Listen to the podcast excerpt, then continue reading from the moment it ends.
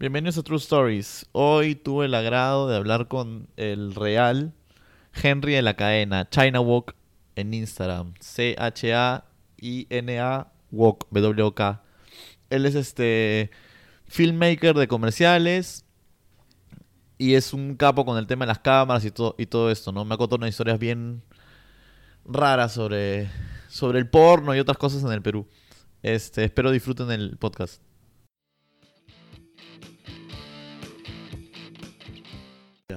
Uh, empezamos. Este, primero que nada, gracias. Ya. Gracias por venir. Es mi primer invitado que no conozco, o sea, que no, cono- que no conocía antes de en persona. Este, estuve viendo que tuviste un, un- eh, Henry invitó a a mi enamorada Nicole. Le invitaste a grabar un, un film, un- como un clip, ¿no? Un fashion film. Ya que era con la temática de motocicletas y eso. Claro, claro, claro. En verdad era una especie de, de clip en colaboración con un amigo eh, que es un motero que se llama Tito, Tito. Kester. Eh, siempre teníamos la idea de, de tener... A ver, para esto, Tito es un director dentro del medio publicitario, con el cual es un amigo con el cual yo trabajaba antes, y siempre teníamos la idea de, de hacer series, hacer películas, hacer un Ujú. no sé, cosas, ¿no? Él ya hizo unas- varias películas. Pero igual yo, como era, yo soy menor que él, este, siempre lo motivaba para hacer cosas. Ujú. La idea es que una vez se nos ocurrió, eh, le dije, ¿sabes qué? Quiero una motocicleta, me voy a comprar una moto, sí, que cómprate esto. ¿A ti se te tal". ocurrió? Sí, sí. Ya. Sí, este, está en una faceta media extraña. Yo también tenía esa faceta. Ya. sí, sí, sí, sí. Y me compré, compré una moto, una, una moto, una Yamaha me compré, que nunca lo utilicé. O sea, Las que son eh, tipo cruisers. Las, sí, sí, ya. sí, sí. Las que son pisteras. Nunca Ah, la- ya, pistera, pistera. Sí, ya. sí. Nunca, nunca la utilicé. O sea, lo aprendí un par de veces. Y saqué mi brevete y todo. Y nunca la utilicé porque tenía carro. Y dije, puta, ¿por qué compré esa bicicleta? Porque- Qué huevón, digo. Pero este. Es que es incómodo. eh, Sí, pero eh, justamente en ese momento era invierno y puta, está en la moto.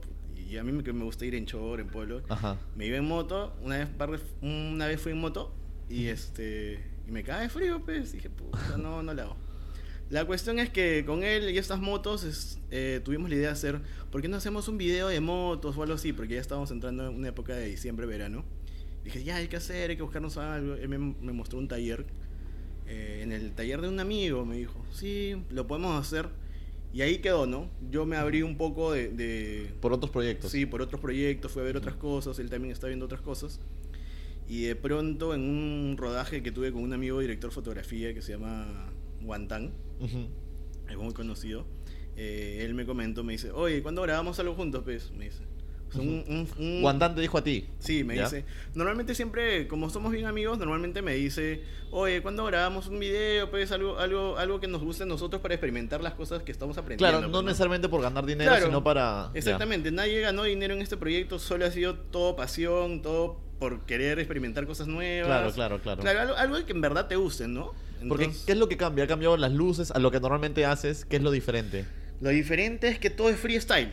Ya. Freestyle me, me refiero a una onda Los parámetros son más flexibles. Sí, tú puedes despegar, de pronto poner, si quieres, un- una banda que esté tocando ahí, o, o de pronto parar a la chica en, en otro lado, de repente que, que se ponga un viejito ahí a cantar, ¿me entiendes? Claro, no es como trabajar por una marca. No es como tra- para trabajar, trabajar como para una marca, ¿no? En verdadmente cuando tienes una, un guion de una marca es distinto, los parámetros son muy acertados, Claro. muy, muy asertivos para, para todo lo que se genera. claro, ¿no? cada pequeña cosa puede generar un tema de. un problema después. Sí, igual tú tienes que cubrirte bastante con, con esas cosas, ¿no? Cuando trabajas con una marca tienes que cubrirte como director, eh, saber cuáles son los futuros cambios que puede tener el cliente, ¿no? Si haces dos versiones de esto. Claro. Ya depende mucho de la experiencia que tú tengas para, para controlarlo, ¿no? Y en estos proyectos que son más freestyle, pucha, tú puedes dejar de volar tu cabeza, ¿no? Claro, En claro. verdad te liberas, es como que nadie te agarra y estás... Agarras cámara, todo lo que se te da la gana y, y lo haces, ¿no? Claro, Nicole me enseñó a mí el clip antes y yo lo vi y dije, está bien chévere. Obviamente, creo que manejaban con las motos en el desierto, todo. Era como que supuestamente tres chicas que, claro, con motos y, y no sé si era, no, no llegaba a ser lencería, pero era como que... Era una especie de seducción, seductor, ¿no? ya, Algo, por me- ahí. medio como que, que chicas malas, así, por decir así. Claro, eh, eh, justamente siempre, no, siempre nos dijeron, pero ¿por qué siempre chicas? O sea, las chicas este, de mi equipo, que son con las que yo trabajo, eh, una es una asistente de dirección y otra es mi asistente de arte, o de dirección de arte. Me dicen, ¿pero por qué grabamos chicas? Y yo, ¿Hay que grabar chicos? Digo, sí, tranquila, hermano, tranquila, sí vamos a grabar chicos. Pero la cuestión es que, a ver, esta fascinación de- del por qué grabar chicas em- empieza desde, desde pequeño, creo yo. Porque También creo que en las chicas es más es más versátil grabar mujeres que grabar hombres, ¿no? no. ¿No? ¿No crees? No. no, Porque a la mujer la puedes poner en varios roles de hombre y no pasa nada, pero el hombre para ya es más complicado grabar con alguien que no quiere hacer cosas de Claro, ¿entiendes? Pero depende mucho de la persona y la personalidad, ¿no? Claro, por eso digo, encontrar a la persona con la personalidad indicada es más difícil. Claro, claro, claro. De hecho, este, cada persona sabe hasta qué límite puede llegar, ¿no? Claro. O sea, de hecho, incluso yo me he encontrado con chicas que no querían hacer o no querían sonreír o que no les salía algo. Si te, te acercas un poquito. sí, Ah, sí, ya, sí. ¿me acerco? Ya. Este, claro, es que hay de todo, pues, ¿no? Pero bueno, te- desde chiquito dices como que Sí, lo que pasa es que chivolo, este... No, chivolo. Lo que pasa es... A ver, te cuento un poco esa historia del por qué me, me empieza a generar este, estas cosas. Yo fresh. O sea, yo creo que a veces es un poco... mm, para otras personas, de repente para ustedes o las personas que van a escuchar este podcast, eh, hablar de la sexualidad, ¿no? Eh, no les gusta, a nadie le gusta, pero, Sí, o sea... pero es algo real. Sí, y es... Ya no es un tabú, creo. No, está cambiando. La cuestión es que yo de chivolo, mm, no chivolo, sino a los 17 años, una cosa así cuando empecé a chambear, empecé a trabajar en un mundo pornográfico. Ya. O sea, no, no siendo yo un artista porno, No, sino pero- grabando cosas porno, ¿me entiendes? Pero porno explícito o era Porno este- explícito. sí. Oye, siempre quería saber sobre ese tema en Perú, pero yo lo veía como que súper A ver, termina mi historia y Ya, después ya. La cuestión empieza de eso, ¿no? Empecé a agarrar ese tipo de videos. Yo dije, pucha, es la chamba de la vida, para concha me pagan bien. Ah, entonces- te pagan bien. Sí, y yo, pucha, yo era chivolo, tenía pues 17 años, iba a cumplir los 18. Y este y me había recurseado porque yo de- desde chico veía computadoras y todas esas Ya, cosas. ya sabía filmar. Sí, ya no, no, sí sabía filmar en cierta manera, pero este Lo básico. lo básico y todo, pero justamente entré a una empresa que tenía un área normal y un área pornográfica. Pues. Yo dije, pucha, qué loco, ¿no? Y justamente uno de mis patos, uno de mis buenos amigos, tenía, este, me dice, oye, pero ¿no quieres venir a esta parte? O sea, yo dije, ya, pues, yo estaba, empecé por esta, por esta empresa que hacía websites y todo eso. Ya, Y ah, yo era una de las personas que hacía webs, o sea, en- o sea, computadoras y todas estas cosas. La cuestión es que me dijeron, ya ven, entonces, bueno, vas a alimentar la plataforma, porque había una plataforma para esto. A ver, espérate, para hacer re- recapitulación. Sí, Tú aprendiste con el tema de los webs solo, autodidacta. Sí, sí, sí, Ya. internet y estas cosas. Ya, te, te meten a esta empresa que tenía dos partes y es- estaba todo dentro de la misma oficina, Sí, ya. No grababan ahí, no, ahí no grabamos. ya. Pero la gente de, de la otra de la otra sección ya sabía que, que había en otro lado. claro, ya. claro. Sí, Entonces todo. tú te pasas para ver más que nada el tema web. Sí, yo me pasé más que nada para ver el tema web me- y lo alimentaba la plataforma. Y un día de la nada faltó un camarógrafo y me dijeron, oye, ¿quieres agarrar la cámara? Vamos a ir a grabar. Y dije, ya, pues, vamos. Pero ¿sabes utilizar? Sí. Ya había utilizado un par de veces las cámaras porque mi, mi- mi papá tenía unas cámaras y, y yo las llevaba y utilizaba, ¿no? Entonces, este, fui y para mi mala suerte, el primer día que me tocó grabar porno no fue el porno heterosexual. Ya, fue porno gay, pero no fue el Fue, lésbico. por- fue fue un gay. porno transexual. Ya. Así Y... es. ¿Y dónde graban estas cosas en Lima? O sea, ¿dónde? Eran... Bueno, a ver, te hablo de, ¿de qué año? Ah, 2010, una cosa así, un Ya. poco más. Este, bueno, no lo grababan acá en Lima, o sea, en Lima, Lima, Lima. O sea, en Lima distrito, ¿no? Ya. Lo grababan en el sur, en Pulpos, para ser exacto. En, en una casa así grande. En una casa grande. O con sea, mismo- mismo piscina. Brazers. Sí, sí, sí, sí, sí. ¿Ya? venían este venían esta gente este de, de Latinoamérica de Brasil chicas chicos y, Ah, o, sea, o sea, o sea, eh, er- la- es internacional Claro, la producción está bien. No es como lo que, lo que ves. Lo, o sea, Era una producción profesional. Claro. Muy Ya. profesional, ¿me entiendes? Ya, ¿y cuánta gente había involucrada en esa, Mm. involucrada en esa producción? Unas ocho personas, diez personas. Ya, ya. Hay un productor, un asistente de cámaras, un director de fotografía, y, y- y varias cosas así. Y yo entré y llegué para hacer esto y me dijeron, ya, bueno, usa esta cámara. Yo estaba con mi camarita, una JBC que me habían dado, me planté en mi Ajá. trípode. Ya tienes que robar estos ángulos, ya, bacán. Y después, este... Tú para nada. esto no tenías ningún problema con el tema de los transexuales. No, nada, nunca. no, ah, ya, normal. nunca tenido, en verdad. Entonces fue algo loco el, el primer día. Dije, pucha. Yo un día antes me acuerdo que no podía dormir. Dije, pucha, voy a grabar, bla, bla. Y llego Pero a... te habían dicho de no, qué era. No me, habían- ya, no me habían dicho. ya. Llega y me dijeron, ya bueno, vamos a ver. Ya viene, va a venir el... Ya va a venir el trani. En, en ese... En ese Claro. En ese, ya va a venir el trani, el trani. Sí, yo, ¿qué trani? Trani, trani la flaca debe ser. Ajá. No, y era un brother, era un chico, una chica que tenía, bueno, o sea, Ajá. era un transexual, ¿no? Ajá. Y, y ya, pues. Peruano, todos los actores peruanos. Eh, sí, era peruano y bueno, su chico del Trani era un brasilero. O sea, era. era Es porno, pues, ¿no? ah, ya, pero pero los dos eran, los dos eran tranis. Mm, Solo uno, era trans. Entonces era porno trans. gay. Un porno gay transexual, una cosa así. Ya. No sé cómo se podría denominar Claro. yo. O sea, la chica, el chico se denominaba mujer, pero Sí. tenía pene. Exactamente. Ya. ya. Y bueno. ¿Y ahí qué pasó? Bueno, tuvieron sus actuaciones perfectas, majestuosas. Ya. Y, y nada, pues hubo un momento, tú sabes que en esas películas pornográficas, yo creo que todos hemos visto películas pornográficas, siempre viene la parte donde ya, pucha, este, explosiona, una cosa así, Claro. Y, y en esa parte me dijeron, ya, que lo haga Henry. Y yo, ¿qué, qué voy a hacer? No, no puede ser. Espérate, espérate, espérate. Perdón que te corté. Sí. Cortaban la escena. Sí, cortan la escena, cortan la escena. O sea, no, no, no, dejaban que termine como que el, el orgasmo. Como, Exactamente. Hay, el- no, no, es, no es un orgasmo, lo cortan y bueno, el brother tiene que masturbarse para, Ya. ¿me entiendes? Y así, eh, pucha, que lo haga Henry, entonces me dijeron, ya, bueno, lo hago pues, ¿no? Y en ese momento me di cuenta que era un buen camarógrafo. O sea, en ese, lo primero que pensé es, voy a agarrar el, un ángulo que se vea chévere, que sea un poco distinto, Ajá. me tiré al piso, hice esta cosa, me moví para acá, tal, tal, tal, tal. Nunca pensé en qué podía suceder dentro de la acción, sino que visualmente se vea bien. Claro. Entonces dije, ah, brother. Y eh, creo que esa fue mi, mi primera experiencia Con la cámara. que- con la cámara la que, me sentí profesional, ¿me entiendes? Dije, vaya, qué, qué chévere, ¿no? Ya luego, de- después de eso, este, bueno, vinieron más películas y todo. Y Y después, era- y era- ¿cu- ¿Cada cuánto graban una película? Mensualmente se hacían dos, dos, Ya. tres. Bien producidas. Sí, sí, bien producidas. Ya. Y, y este, esta, estas películas, o sea, el consumo de, digamos, Latinoamérica alimentaba a una plataforma en, en- en el extranjero, en Miami, que las vendía a las personas vía web, ¿no? Entonces la gente ganaba, ganaba un montón de dinero. O sea, lo que hacía esta, esta web de Miami compraba la película peruana, por decir así, y la distribuía por su, por su, por su portal. Exactamente, era como una mano de obra barata, pues, ¿no? Claro, Acá. obvio, pues. Obvio. Es como, como lo, que hace Netflix, pues, ¿no? Hace series fuera de Estados Unidos que les salgan más barato.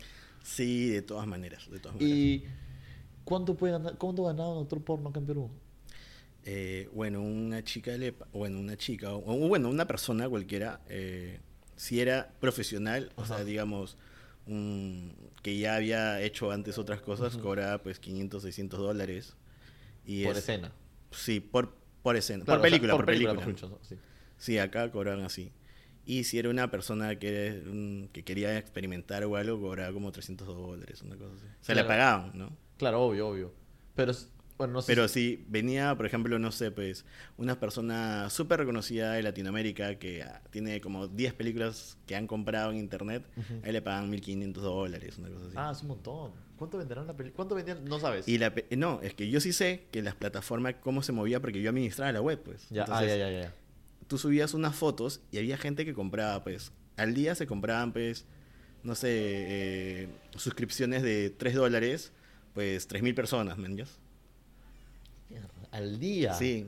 Y, O sea, y es- y- y eso- de- al día te digo de solamente un estado en, en- o sea, en Estados Unidos, ¿no? Digamos de solamente Miami. Tú manejabas el portal de Miami. Sí, sí, sí. Ah, o sea, la empresa, ya, ya, la empresa Es una empresa Su headquarter estaba en Miami, pero tenía sus oficinas de grabación en, en, en todo el mundo. Qué alucinante. Qué alucinante. ¿Qué- Sí. A la mierda, no, sabía, no- no- no- no sabía que había, porque, o sea, uno, uno tiene la idea, pues, ¿no? De, del porno acá, ¿no? Todo en, en- en, no sé, pues, en el centro de Lima, en algún Sí, hueco por ahí, claro, donde graben claro. esto, que también debe ocurrir, ¿no? Sí, de, de hecho que sí ocurre. Es más, eh, bueno, ya luego de esto, te sigo contando, eh, pasaron unos dos años, estuve en este lugar como que hasta los 20 años probablemente.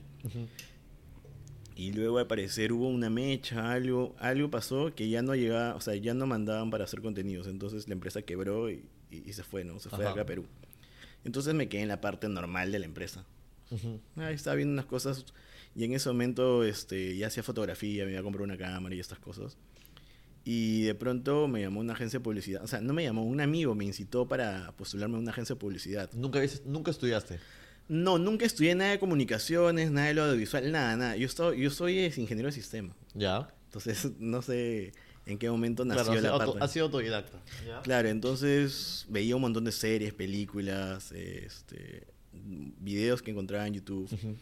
Eh, la cuestión es que llegué a esta agencia de publicidad. eh, me acuerdo que postulé con mi portafolio pornográfico, con mi portafolio normal. ¿no? Hasta que ha sido lo mejor. Me- Y me dijeron, pucha, eres Versátil. bien, ¿ah? Tienes dos mundos que podemos explotar. Dije, ya, sí, explótame nomás. La cuestión este, es que ahí estuve como siete años, pues. Siete años estuve trabajando en esa agencia. ¿Ya? Y estuvo bien, estuve bien, aprendí un montón de cosas. Pasé desde programación, animación, postproducción. Ujú. Llegué a ser director de postproducción. Y, y de ahí fue un director también junior de, de esta agencia. Entonces ya empecé a ver comerciales, empecé a ver cosas, empecé cómo se trabaja. ¿Y cómo hacías con todo el tema técnico de las cámaras? ¿Manuales? Manuales y digitales. La cuestión es que yo no sabía nada. Para mí, para mí, o sea, siempre en los cinco años que yo estaba en, en- en este lugar, yo ya estaba un poco aburrido. Ya. Eh, Sabes que siempre de las chambas te quieres pone- ir, ya, te claro. pones- La- claro, quieres migrar, ¿no? Para aprender otra cosa. Ya aprendiste todo, Ajá. ya, ya me aburrí. La del Y en- millennial. Exactamente. Y dije, pucha, ya me quiero ir. Y justamente cuando me iba a ir, llegó una persona importante, creo que es, es una de las personas, es un amigo muy, muy, muy este, ¿Cercano? cercano, eh, que fue mi jefe. Eh, bueno, voy a- igual, ¿no? Se llama Sebastián, es un director también. Eh, él me incitó bastante a aprender un montón de cosas. Él, él ya venía de, de una productora que, Ujú. en el cual era bien conocida antes, porque ya no, ya no es, o sea, se abrió, ¿no? Y entró como director a este lugar, entonces él me- mm, yo trabajaba de la mano con él, me enseñó muchas Ujú. cosas, me enseñó, incluso él me motivó a comprar mi primera cámara, gasté como que, ¿cuánto? Como cuatro mil dólares. Tú mi- hasta entonces solo tenías tu cámara fotográfica. Tenía una cámara Canon que amaba, en ese momento era la T3i, que era la, la más pro en ese momento. y Ya. dije, "Pucha, ya, Creo que es la que yo tengo también, ¿ya? la, la- la más pro de ese momento y, y de pronto está ahí, grababa unas cositas, me incitaba y siempre veía videitos en, en YouTube. Eh, no, ya no veía en YouTube, ya había migrado a Vimeo. ya, ya. Y entonces este escuché que, que se podían hacer... Escuché más que todo que, que, yo tenía un talento especial de- mm, en, en grabar chicas. Y, ¿Y cómo así nació eso? Eh, pucha, no sé, en un momento que una amiga me dijo, ¿sabes qué? Oye, ¿estás con tu cámara? Ya, pues van a venir a hacerme fotos, me dijo una amiga. Ya, ya pues vos, vente a ver si te puedes grabar algo. Y dije, ya voy, grabé. Y salió algo bonito. Entonces dije con mi cámara Canon, ya lo hice. Y este chico, Sebastián, me motivó a comprarme una cámara que no tenía pensado comprar en mi vida, nunca. Una Sony. Y con unos lentes de cine, que eran unos lentes, este, son manuales, pues. Ujú. No son focos automáticos, nada. Y me dijo, ¿sabes tienes que regular todo. Sí, claro, y me dijo, sí, en verdad, ¿quieres ser en verdad profesional o quieres estar jugando a, a- a ser el fotógrafo, a hacer fotos a Ujú. chicas, esas cosas? No, sí quiero ser profesional. Ya, pues entonces cómprate unos lentes de hombre, manuales. Y esto hazlo para... Y graba cosas bonitas con eso, mañas. Cuando aprendas a hacer esas cosas, ven a mí y te voy a seguir enseñando. Ya. Que pucha, qué capo esto. y de pronto, este, aprendí, me compré, grabé unas cosas. El primer video que grabé fue con una de mis mejores amigas, que ayer ha regresado de Alemania a- acá a Lima. Y, y dije, pues, este, me esforzaré, pues. Utilicé mis lentes, todas las cosas. Y aluciné que ese video, pucha, ganó un coso en, en Apple en una aplicación ya hace La- como dos el, vi- años. el video de Tony. el, primer, el primer video que grabé a mi amiga. pues. Ajá, ajá. Ganó una, una cosa en, en Apple y toda la gente en, en la agencia me felicitó. Yo ni siquiera sabía, estaba preocupado Claro. en mis temas. Oye, hemos visto tu video, tal, tal. Y de pronto veo una vez este, en la carpeta de referencias que teníamos yo y mi jefe, que mi jefe se había, se había bajado la referencia. Esa referencia la había encontrado en Vimeo y la- se la había bajado. Ajá. Como un video que para guardar, man. Un ya. video X. Sí. Y digo, oye, ¿por qué tienes mi video? ¿Cuál es tu video? Ese es mi video. Acá está el file. Le abrí el proyecto. Oye, sí, tú lo has hecho. Oh, bien, ah, mira. Entonces fue, fue algo así, ¿no? Y creo que desde ahí dije, este, bueno, quiero hacer cosas así, ¿no? Claro, o sea, en, en parte el, el- el porno te ayudó a, a como que enfocar la, la sensualidad, ¿no? Por decir así. Sí, Claro, agar- agarrar los ángulos correctos para eso. Sí, sí, sí, sí, sí. Creo que, creo que sí. Tuve, para hacer las otras películas porno, tuve que ver películas porno también. ah, te tienes que ayudar de eso. Sí, sí, porque imagínate, pues, cómo, cómo, cómo hacer películas y no Claro, claro, claro. Cómo- ¿Qué cosas es lo que en verdad el, el, el- el usuario final que, que ve, qué es lo que quiere ver, ¿me entiendes? ajá. Literal. Y mira, yo tengo, cambiando un poco de tema, yo, rezando mejor dicho el tema de la T3, Ujú. hace poco, eh, nosotros por la empresa, tuve que tomar unas fotos para unos productos. Y me prestaron una cámara, una T3. Ya. Por alguna razón la persona que me prestó la cámara no la usa, ya es una amiga mía, y me dijo como que, úsala tú normal, no tengo problema. Entonces, este, me la, la- ya la tengo hace como un año, ¿ya? Yo, es- o sea, y normal, no me la pide porque no, no la necesita. Pero la cosa es que me comenzó a gustar tomar fotos. Ya. Pero siempre, o sea, tomo fotos, todo, y entro a, lo- a los perfiles de, no sé, pues, de... Por ejemplo, tu perfil o, o otra gente este, que toma fotos en, en Instagram. ¿No- ¿Conoces a Alan por el mundo? Mm, No. Bueno, ya es un blogger. La cosa es que todo... Y veo que tiene unos efectos, pero... O sea, Fabulosos. ajá, ¿cómo hacen? Alucina que yo no sé. O sea, porque... porque- Escúchame, yo también a veces veo, veo Instagram y no, para empezar yo, o sea, yo tomo, yo tomaba fotos porque tomé fotos y, y quería y tomé manjas. No es que yo sea un fotógrafo. La- Ah, la- muchas personas a veces me preguntan o, o de repente chicas o amigos o, o personas que me ven por Instagram me dicen, oye, pucha, he visto tu, tu material, tu, tu perfil, me parece bravazo, ¿cuándo podemos hacer una foto? Y yo dijo, y de todas maneras le digo en ese momento, ¿sabes qué? Yo no hago fotos, o sea, yo no soy fotógrafo. Claro. O sea, yo hago videos y de los videos te, te, te capturo screenshots, ¿me entiendes? Ahora, los videos están en súper altísima, en 8K, ¿me entiendes? Claro. Ah, O sea, nunca he escuchado que sea chupado. Entonces, este, sí, te saco... O sea, claro, tú paras ¿me el screenshot y lo guardas como foto y sale Sí, como si fuera una claro. foto perfecta. Entonces, y todo lo que ves, lo que ves ahí es el, o sea, tal cual, en mi perfil no hay creo que un retoque de, de fotografía porque así literal es lo que sale en, en el programa, ¿me entiendes?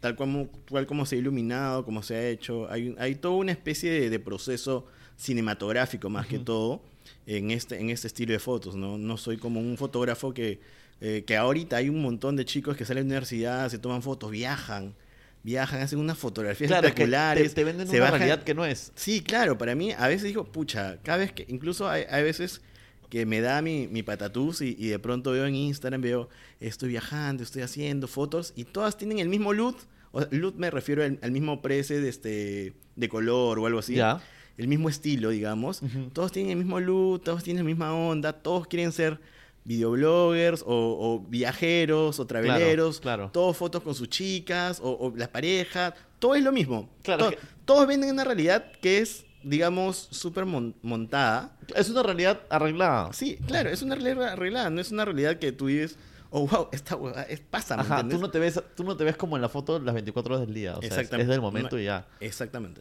Entonces, eso es lo que, lo que alimenta a la gente también, pues, ¿no? Entonces, yo te preguntaba porque, en tu caso, como, como o sea, como director, como, como camarógrafo, juegan con las luces, imagino, y eso te ayuda con los efectos. Sí, claro, claro. Pero a veces veo fotos que son como que con luz natural y son, o sea, son espectaculares, ¿me entiendes? Entonces, quería, quería saber, ¿no? Quería, quería... Sí, igual yo, por ejemplo, o sea, en un tema más de luz, por ejemplo, yo voy y tomo una foto con mi celular en, no sé, en Huaraz, Ujú. y el- la misma locación, el mismo lugar, el- la hora, el tiempo, eso te, te da una especie de luz perfecta para tomar Claro. una foto. Entonces el iPhone tiene la capacidad de, la sensibilidad de capturar eso, ¿no? Incluso te lo puede capturar en HDR, o sea, que es una especie de formato, digamos, RAW. O sea, que, que Claro, tiene- que tiene el... Ya, sí, sí. que tiene todos los perfiles, toda la gama de colores que puedas explotar, ¿no?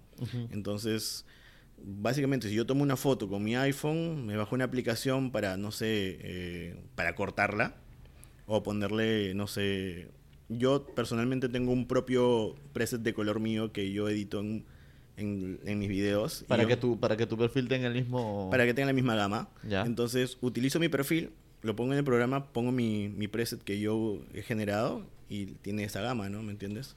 Entonces, revela la foto como es y le mueve unas cositas. ¿Cuál es, ¿Por qué es necesario tomar las fotos con RAW? ¿Por qué es necesario foto- tomar fotos con RAW? Bueno, es una buena, una buena pregunta para un fotógrafo. Para mí sería, ¿por qué es necesario grabar cosas en RAW? Ya. Grabar cosas en RAW, a ver, tiene una especie de magia, ¿sabes por qué?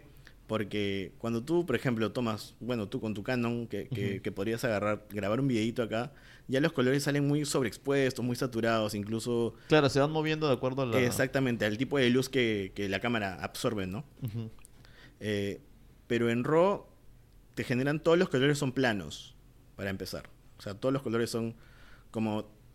Trata de, de tener una especie de gama plana para que luego lo puedas revelar en un programa especial, ¿no?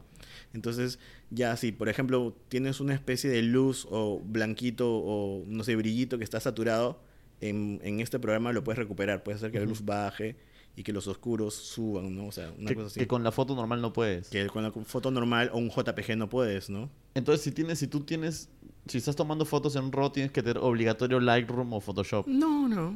No, o sea, pues, incluso el, el iPhone mismo te revela fotos en RAW.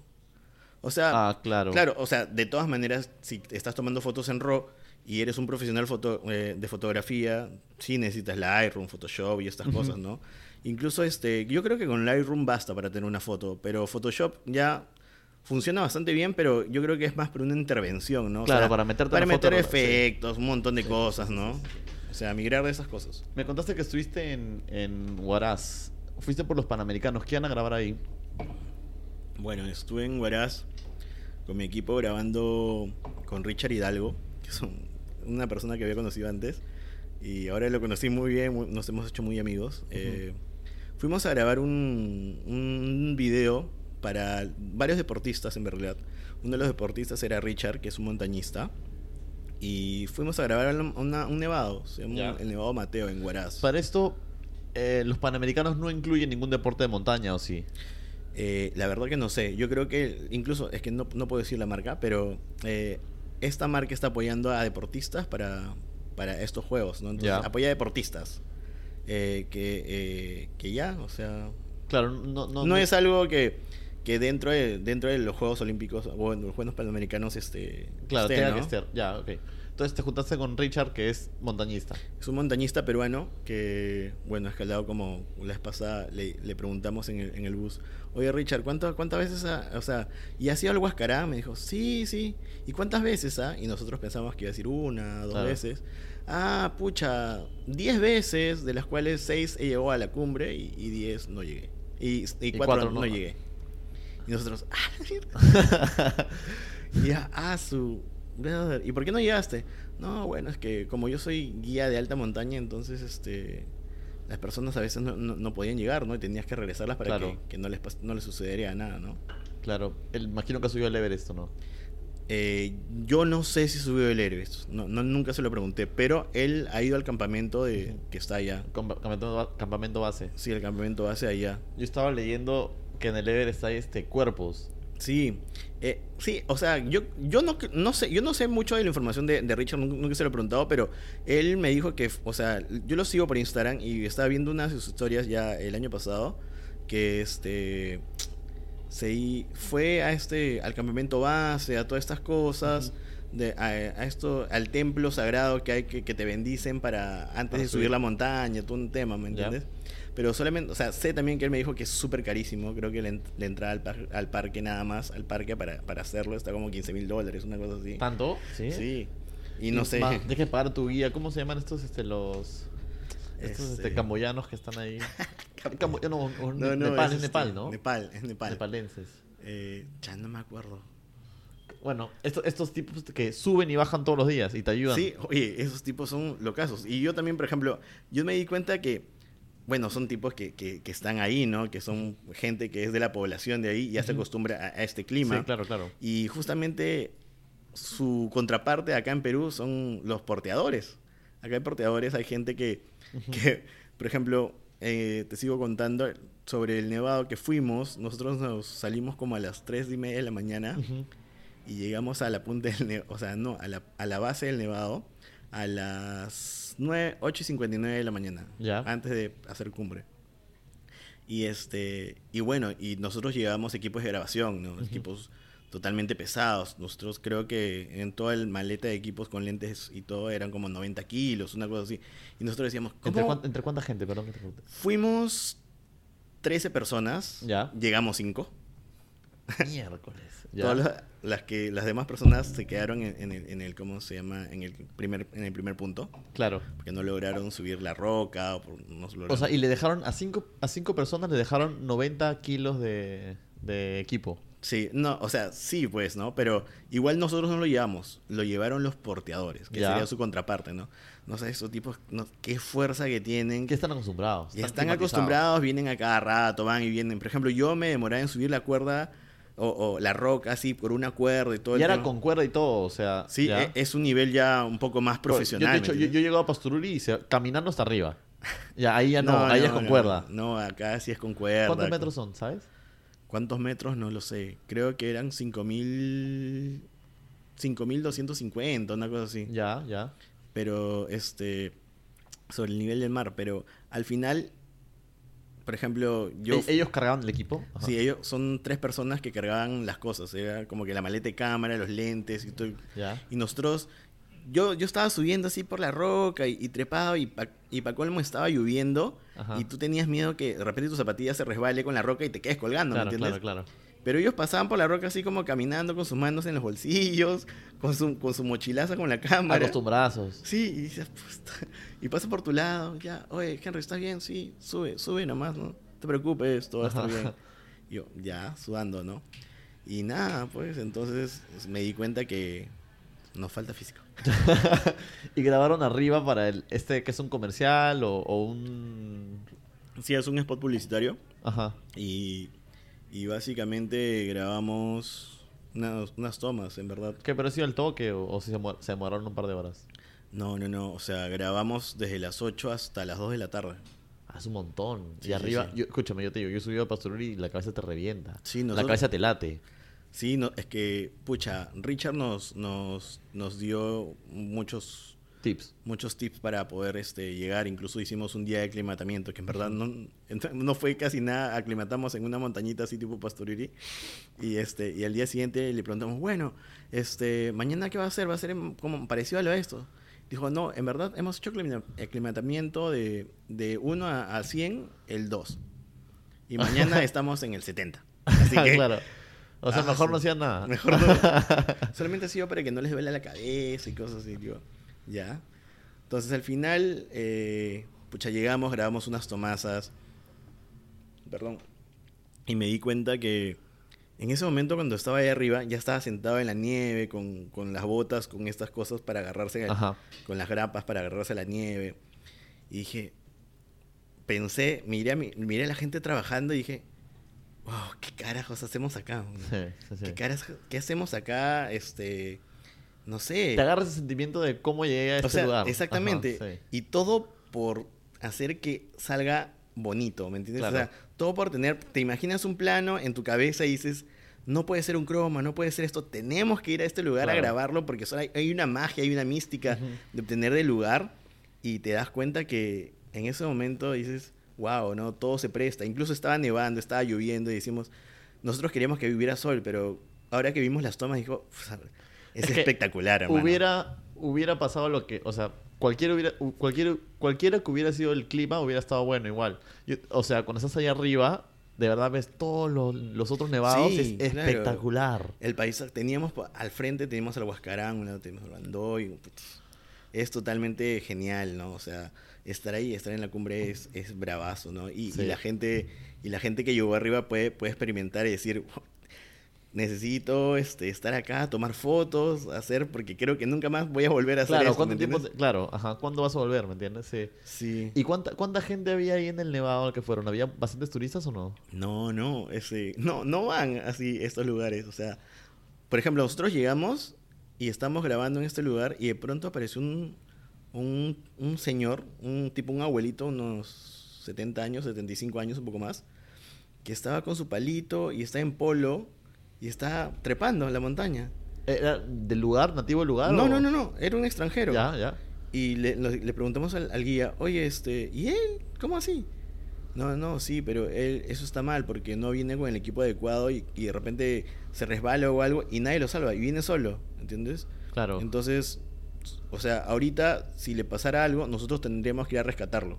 Claro. Entonces, o sea, Claro, se la juega también el claro, hay pues. mucha gente que, que va y hace turismo solo y que quiere llegar a los nevados y quiere tomarse fotos y todo, pero a veces mejor es ir con el equipo indicado y, y- y tener, eh, eh, no sé, la ropa indicada también, ¿me entiendes? Claro, hay gente que es más así, pues, ¿no? Este, más adrenalínico, imagino yo. Y yo creo que la gente que viene a escalar en verdad se va directo al Huascarán. No, no, no van Ah. mucho los nevados chiquitos porque No, el Huascarán es súper tranca. imagino yo, es para, es para profesionales, pues, ¿no? Es que ahí va, ah, por ejemplo, eh, Huaraz es como que mm, de repente en Lima o, o en Perú no lo conocemos tanto, o sea, como un lugar, lagunas y todas estas cosas, porque así nos los vende el Perú, digamos, o el, el Ministerio de Turismo. Claro, es lo, Pero- más, es lo más vendible, pues, ¿no? Claro. Para la gente común y corriente. Pero para los extranjeros es como una, es como una... un- Claro, como un hub de... de Exactamente, de escala, acá sí. puedes ir a, a un montón de, de nevados, o sea, está Mateo, está el, el, el Guandoy, el, el Pisco, el Yerupajá, el, el Hay Pamayo, un montón, sí. exactamente. Entonces, para esto es como que como un mi- mirador de nevados, Huaraz. Entonces, literal, tienes todas las opciones para hacerlo, ¿no? Sí, pues la gente, la gente no lo piensa mucho, pero cuando vas a Huaraz te encuentras un montón de extranjeros que están yendo solo para eso. Sí, sí, sí, claro. Volviendo al tema de, de- de mover equipos para grabar y todo, no sé si has visto, hay un documental que se llama Free Solo. Oye, sí, el, el final no lo he visto, pero justamente... ¿Ganó el, el Oscar? Sí, justamente este hablaba con mi director de fotografía que en el cual hemos ido ahora a Huaraz, que es un amigo bastante eh, chévere que se llama Renzo. eh, y él me decía, él le comentaba a Richard, pucha, ¿sabes qué? En un momento eh, eh, me sentía que la cuerda no me, no me iba a ayudar y de pronto solté la cuerda y hice free solo, free solo. Y, y- y Richard, que es el montañista, dice, wow, free solo, bien, esa es. Y yo, free solo, ¿qué es? No, es un documental de un montañista que se curaba este, haciendo montaña también. Ajá. O sea, sin, sin, sin el equipo adecuado, ¿no? Entonces, pero era la mañana. Claro, es como que, es, era como que el, el es- es- es- eh, para eso es, como escalar en piedra, no es en nieve ni nada, es, es Claro. como que paredes de piedra, por decir así, y ahí el problema es que este pata del, del, del, del, documental lo hace sin protección alguna, o sea, Claro. si por y lo hace solo, o sea, si, si por A o B se resbala, muere. Sí, sí, sí, sí. Y yo lo he visto, yo he visto videos que escala cosas gigantes, y el tema es que el director de esto, Chin, ¿sabe? Jimmy Chin puede ser. Tenía que estar con la cámara y colgado mientras el huevón escalaba así. Por eso ganó el Oscar. Por, por, o sea, era, una locura, de verdad. Y entre Wow. los dos lo hicieron, de verdad. Fue bien chévere cuando lo vi. Porque y es otro nivel de adrenalina, ¿me entiendes? No es que te caes y te duele, te caes y te mueres. Sí, sí, de todas maneras. Y es, bueno, yo, por, yo, por ejemplo, bueno, yo una vez, cuando fui también, pero no fui a un nevado, sino a Choquequirao, en Cusco, para Ujú. ver unas cosas, estaba, primero que el, tramino, el camino hacia allá fueron como que dos días, tres días, y luego yo había llegado, pero con las rodillas mal, man, mal, mal, mal. Entonces grabé, me pusieron una, no sé, unas, con unas plantitas, me hicieron un menjunje, y, este, y estaba más o menos, pero luego tuve que bajar por otro lado, eh, que era una bajada de 7 horas. Y ahí me malogré. A pie. Sí, a pie. Y yo estaba mal de las rodillas y bajas, bajas, bajas. Y me empezó a doler las rodillas. Perdí, Claro. o sea, tipo, perdí un pie porque me dolía, no podía pisar. Ujú. Y luego después de dos horas perdí el otro. Entonces ya estaba con palitos. Claro. Palitos avanzando. Y en una de esos me resbalo y me caigo. Me caigo en una especie de, de barranco. Ya. Y no sé cómo me agarro de un palo y me quedé agarrado y pedí ayuda, ayuda.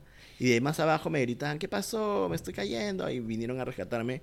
Y un porteador me agarró, me puso en sus hombros y me llevó hasta la base. durante dos horas y media, ¿me entiendes?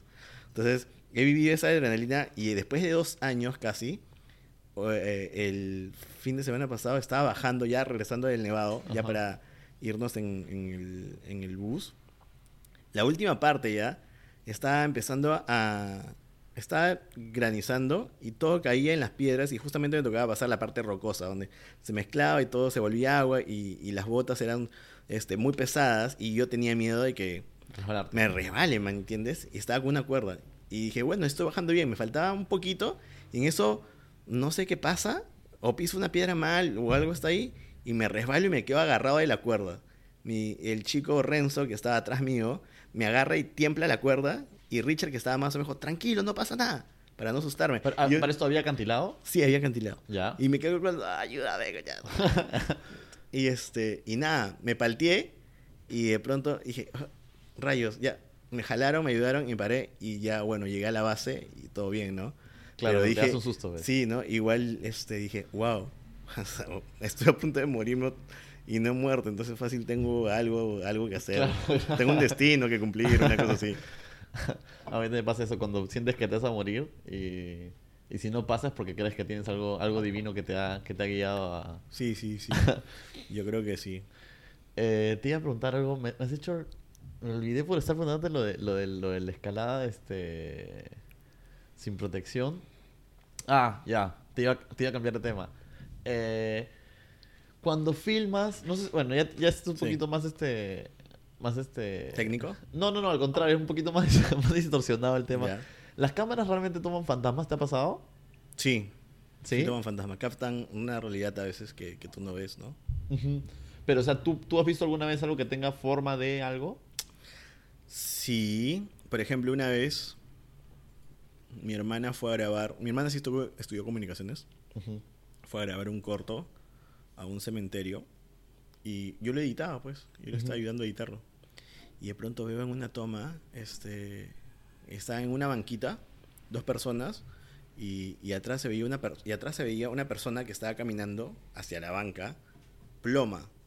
Y de pronto, eh, por interferencia, abajo, parece que el señor no tuviera pies, pues no estuviera volando. Ujú. Y, y, y ves como que medio segundo, o no, casi un segundo y medio, del, o sea, que dura esta toma, la persona que está avanzando así, hacia la cámara. Yo pensaba que lo habían preparado ellos, pues, ¿no? Ujú. Entonces tú, Ah, lo, tú lo editaste Yo lo edité problema. porque pensé que era parte de la producción, ¿no? Ya. Ya, todo bien, maña, qué paja. Y de pronto mi hermana me dice, ya lo presentamos. Oye, alucina que hemos grabado un muerto. Y yo, ¿qué? Sí, alucina que hemos grabado un muerto. ¿En dónde? Y me ve, me ve la toma y en verdad, una persona súper... Como que pálida. pálida, totalmente ploma. Es más, creo que es un video que está por ahí en YouTube. Que está totalmente ploma y que, que está ahí, ¿me entiendes? Claro, claro. Una vez también en, un- en el puericultorio fui a grabar una cosa con Coca-Cola Ujú. y, y justamente terminamos el rodaje y me fui al baño y era muy, muy, muy de tarde, muy, muy de noche. Y en eso este, estaba con mi cámara de celular y dije, pucha, voy a grabar, pues, a ver si se escuchan este, algo, un sonido o algo, ¿no? Y entonces fui al baño, estaba ahí este, miccionando y de pronto eh, digo, hola, hola, así, por decir.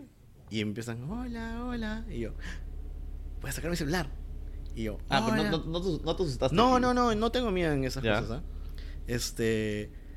Digo, wow, hola, hola, hola.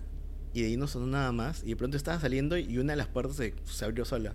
Entonces lo empecé a grabar, empecé a grabar y vi cositas que se movían así alrededor, como partículas. Ajá. Y luego salí y, y luego veo el, el material y en verdad, sí, eran como que. Creo que lo tengo en YouTube también.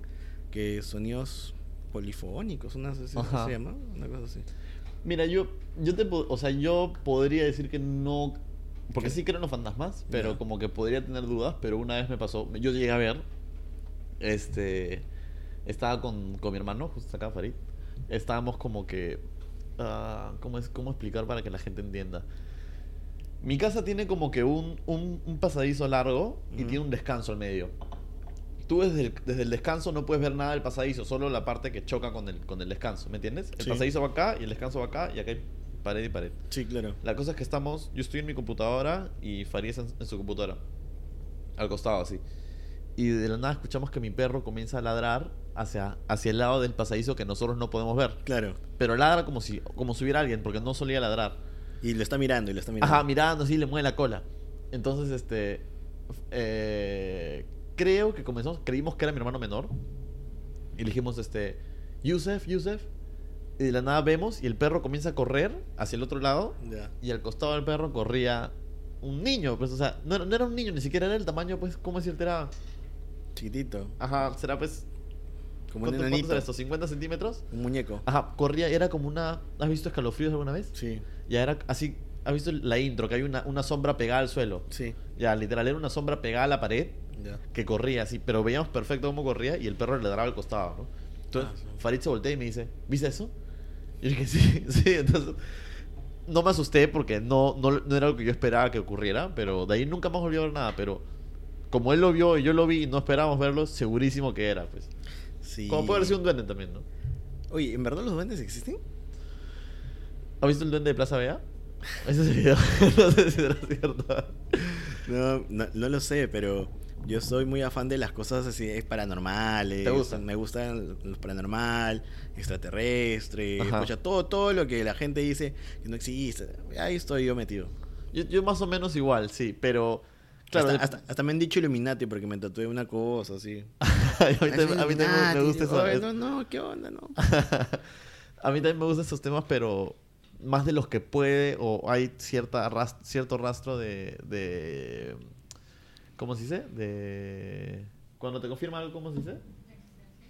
No, cierto rastro de... Ah, ya, no. ¿Ah? Como cierto rastro de diversidad, porque tú me puedes decir extraterrestres o duendes y yo puedo, y yo puedo contrarrestarte tu argumento bien, bien fácil. No, no existe porque Claro. nadie lo ha visto, ¿no?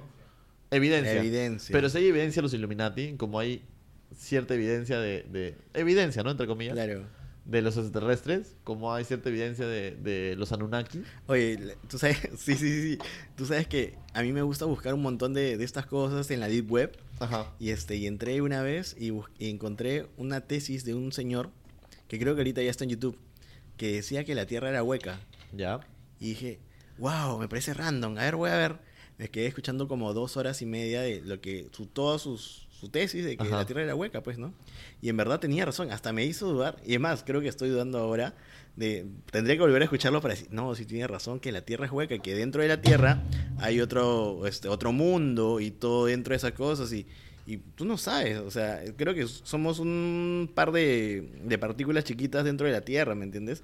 Entonces hay toda una especie de eso. Y también vi un documental, ahora último, de que la Tierra es plana y está en Netflix. Claro, eso, eso, eso, eso ya lo hablé el otro día también de los... La Tierra plana no la creo. Cuando me lo... o sea, lo que pasa es esto. Yo tampoco creo que la Tierra es plana. Cuando alguien te lo fundamenta con las palabras correctas y, y sin decir, ah, ah, entonces te lo crees porque lo habla perfecto. Yo cuando vi lo de la Tierra plana la primera vez, hasta lo dudé.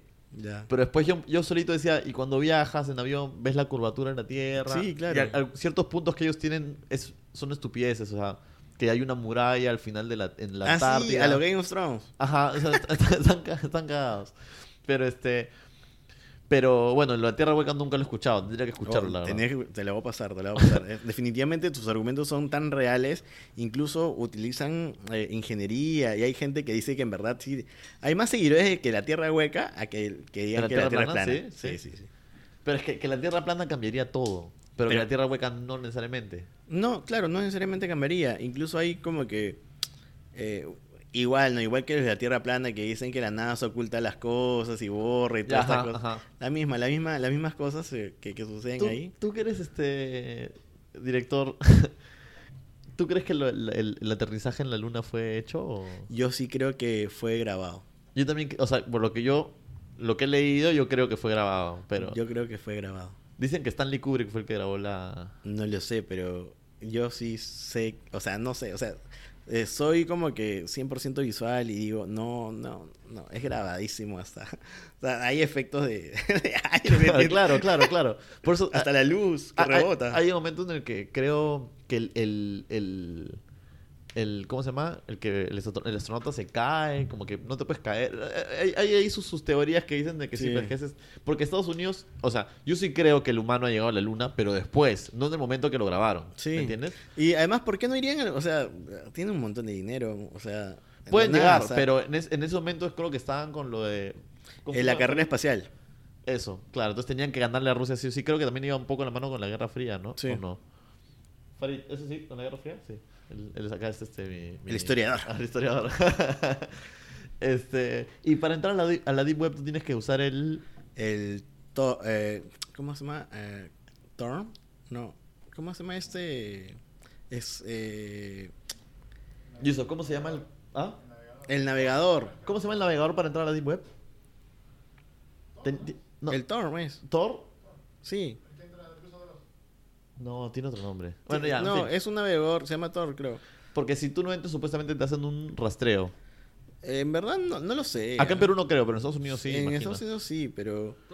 Sí, se llama Tor, pues. ¿Y, qué, y qué, qué encuentras ahí adentro? ¿Qué... Yo nunca he entrado. O sea, yo entro. eh, la navegación es súper lenta. Ya. O sea, vas buscando este cosas que te interesen, pues no entras.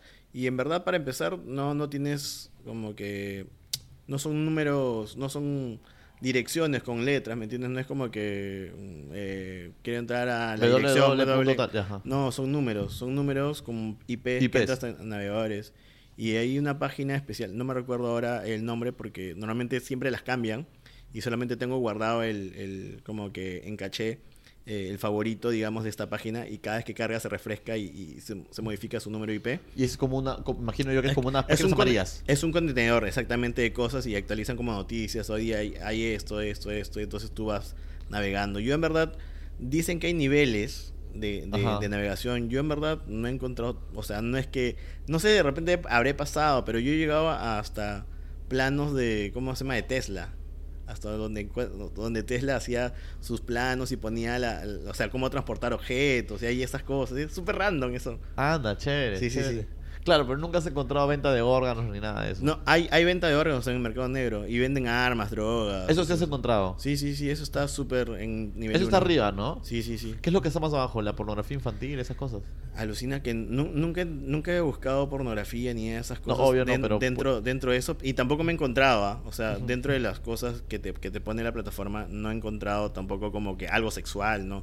Siempre van a, no sé, a, a cosas, a misterios o fantasmas o, Ujú. o ma- o matanzas o cosas así, o raptos, ¿me entiendes? Una cosa así. Rayado, yo he escuchado varios creepypastas. Bueno, no sé si son creepypastas o son reales, como que historias de, de gente que encuentra, pues, ¿no? Videos de asesinatos. O... Aunque eso ahora lo encuentras en, en En WhatsApp, me pasan sí. este videos de, de, de los Zetas o de los Sí. narcotráficos en México. El otro día me pasaron un video que comienza como que. La típica, ¿no? Te ponen una flaca, modelo así. Empieza el video, tres segundos, y aparece un, un tipo al que le están cortando el cuello horrible. Ah, horrible. Esa vaina que, esas vainas que pasan ahora en WhatsApp. pues. Yo me acuerdo hace tiempo que vi un video de unos brothers que habían secuestrado a un, un rehén en, no sé, en, en Bagdad, digamos, un lugar X. Ah, el, el, el de ISIS, que- claro, y te cortaban la, la, ¿cómo se llama? El cuello y todo eso. Pero dije, pucha, lo analicé frame por frame en ese momento y dije que no era real. O sea, yo creo que es un croma grabado y hay post. O sea, para mí, ¿eh? yo lo creo. Claro, podría ser. Pero esos son los que votan en, la, en las noticias. Sí. Es que a veces a, la- a las noticias les conviene, a veces, pues, ¿no? Sobre todo a Estados Unidos, le conviene publicar Generar eso. esas cosas para que tenga. Sí, pues no importa si es falso o no, ahí lo van a publicar porque tienen una excusa más para, para lo que sea que quieran hacer, pues, ¿no? Sí. Sí, pues, pero este... No sé, pues es, es un tema bastante amplio, la, la verdad. Ah, nos hemos abierto un montón, ¿ah? Sí, estamos comenzamos en... es- ese es el chiste un poco, pues, ¿no? Claro, Justo claro, el otro, el otro día yo hablaba de lo de, del 911. ¿Tú crees en eso el 911? El 911. Ah, sí, este, el ataque. Ajá, ¿tú crees que sea real? Pucha. De que fue real, fue real, ¿no? No, pero o sea, fue, Pero fue ¿tú crees que tramado. Fue, fue- ajá, ¿Fue hecho por Estados Unidos o por Osama Bin yo, Laden? yo creo que fue hecho por este, Estados Unidos. Sí, yo también creo lo mismo. Justo comentaba eso, ¿no? Pero no llegué a profundizar. Entonces, ¿tú has escuchado todo, o sea, tal cual, la- los argumentos? No, no he escuchado, pero sí. Una vez vi un documental de, de una chica que. O sea, había un documental de una chica que decía que estaba ahí, pero en realidad no estuvo nunca y que era el líder de, de los muertos del 9-11 y al final la batallaron, le dijeron que, que, que, que por qué hacía eso y la chica se fue en la- a la cárcel. Todo un documental que lo encontré por ahí por internet. Y este dije, pucha, qué loco, ¿no? O sea, yo en verdad creo que fue algo planeado y fue una de las tácticas de, de- de ellos para poder atacar, ¿no? Claro. Pero qué pena que fue así, ¿no? Habiendo otras tácticas. o sea, sí, pues, ¿no? De, ver- de verdad que sí, o sea, pero es que era, necesitaban, necesitaban algo, algo extremo para poder entrar a, a Irak. Sí, y de- ya luego me di cuenta que es o sea, o sea reconfirmé que, que era algo así cuando vi House of Cards. Nunca vi House of Cards, quería ver House of Cards. Sí, es muy... Dije, pucha, en verdad sí están locos. Lo cancelaron por el... Por el... Por el- claro, porque el brother tuvo una... una un ¿Pedófilo abuso. creo fue? ¿O fue Fue acoso, un acoso. mujer? Creo que fue un acoso. Creo que fue un acoso a un adolescente, creo que fue, ¿ah? Sí. Bueno, y res- mucha gente se quejó igual, ¿ah? De, de que en la de que lo hayan, de que lo hayan- Pudieron haber cambiado de actor. O pudieron matarlo en la serie y ya. ¿No era, no era tan relevante? No, sí era relevante, pero hubiera sido tan relevante como la muerte de, de Ned Stark en Game of Thrones, ¿me entiendes? Claro, claro. Bueno, pero en Game, en Game of Thrones se mueren todos. O sea, nadie. Lo que yo he escuchado, no he visto Game of Thrones, tengo una, una idea. Pero lo que he escuchado es que ca- cada, cada vez que parece que alguien es importante lo matan. Ah, siempre pasa, pues. claro. De hecho. Rezando el tema del 911, ¿tú sabías lo de la Torre 7? No, no, ¿qué es eso? Ya, mira, cuando viene el 911, ahí están las dos torres gemelas, ¿ya? Ya. Ponte que están estas dos, la lata y la botella. Eh, y había una torre al costado más chiquita que se llamaba la Torre 7, ya un edificio que se cayó también. Ya. Vienen los aviones, se est- estrellan contra los edificios, se cae el edificio. Y esta torre a la que no le pasó nada también se cae, Ya. ¿ya? Lo que dicen es de que se cayó por culpa del humo que botaron estas dos torres. Ya. Ya el humo negro debilitó las, las- los cimientos y se cayó. ¿Qué? El primer edificio en la historia que se cae por, Por humo, humo. ¿ya? Ya. Dos, la CNN y ABC anunciaron que se había caído ese, ese, ese, ese edificio 30 minutos antes de que se caiga. ¿Ya? Ah. Eso sí está, eso es comprobado. Ya. ¿Ya? Y en este edificio, en la Torre 7, estaban todas las, todas las oficinas del ejército, de la CIA, del FBI, me parece. Y tenían vista perfecta hacia, el, hacia, el, hacia las Torres Gemelas. Y no solo eso, sino que no se cayó como que, por ejemplo, ¿no? Se debilita el cimiento y se cae por la mitad y no sé, se cayó desde abajo, como si tuviera explosivos. Claro, y que... Ajá, entonces, o sea, ¿me entiendes? Ese, ese para mí es el mejor. Tú lo encuentras en Wikipedia. Si buscan ahorita Torre 7 en Wikipedia, van a encontrar toda la información sobre la Torre 7. Ah, su voy a buscar ¿Ya? ahorita. Y, y no, no solo eso, sino que también los gringos sa- salieron con el, con el pasaporte de, del piloto. Dijeron, encontramos, entre todos los escombros quemados, encontramos el, el pasaporte en perfectas condiciones. Del piloto. pues, no hay Ya, forma. no hay forma, pues. Y lo sacaron en la tele y todo. Dijeron, no, que ese ha sido un pata de Emiratos Árabes era. Este, después, bueno, que dicen de que se aseguraron el edificio antes de que lleguen los O sea, un día antes, Ya. el dueño de los edificios pagó un seguro. Eso no sé si será verdad. Pagó un seguro que obviamente, pues, eh, ¿cómo se dice? Este, desembolsó cuando se cayeron las, las torres. Se hizo un millonariazo. Claro. Entonces es por eso que yo no creo tanto en, en lo de las... O sea, yo creo que fue tema de Bush, ¿no? Ni o no, no, no sé si fue Bush, ni siquiera pudo haber sido los Illuminati, pues. Pucha, los Illuminati están en todas, ¿ah? O Igual, sea- igual que, la, que la gente que dice que es este... los, eh, no sé si son Illuminati de esas personas que tienen como ojos de lagarto. No, son reptilianos. Los reptilianos. Sí, Sí, sí, sí. sí, Eso es otra historia también. Los ¿ah? Illuminati supuestamente son los que quieren generar el... o poner el, el nuevo orden mundial, ¿no? O Sí. sea, los que manejan las cuerdas de todo desde arriba. Y supuestamente pues manejarían a Bush. Dicen que Bush es reptiliano, ¿no? Farid. Eh, hay un video de Papá Bush que supuestamente se le, sale, se le ve el párpado de, de reptil, ¿no? que se, tiene un párpado que sale así y otro que sale encima. ¡Hala, qué loco! O sea, Ah, un sí. pero ahí, tú sabrás si es que es verdadero o no, pues yo no, yo no puedo diferenciar. ¡Ah, su qué loco! güey. No, no había visto eso. ¿Cómo, ¿Cómo puedes este, diferenciar si un video es falso o no? Ah, hay muchas, no sé, de repente cuando tú lo ves, hay muchas texturas. Si es, algo sobrepuesto y si no tiene un buen acabado, se ve que es este como que... ¿Pixeleado? Sí, pixeleado. Abajo, la imagen general es pixeleada y la, y la que pones sobre ahí es más nítida. Entonces ahí te das cuenta. Pero tienes que hacerle zoom. Mm, sí, pues eso es un... O no necesariamente. No, a veces te lo noto así. Bueno, yo ya, ya lo noto, ¿no? Depende de la experiencia también del que edita, ¿no? Y del postproductor que hace los efectos. Claro, claro. Este, ¿y tú empezaste alguna vez quisiste grabar películas o no? Sí, alucina, quiero grabar una película. Así que si alguien me está escuchando y tiene un guion, escribe nomás y quiero grabar película. Yo tengo un guion Ya. escrito de mi vida, algo que me pasó, me sucedió, me sigue pasando, pero este sería sería cool grabarlo. De hecho, con tantos proyectos este año, espero poder siquiera hacer una preproducción con, Ujú. con- con mi equipo y, y tratar de tener algo, ¿no? Igual una película siempre es súper, súper... La producción es súper, súper cara, ¿no? O Ujú. sea, no hay como que yo voy a invertir mil soles y me hago una peli.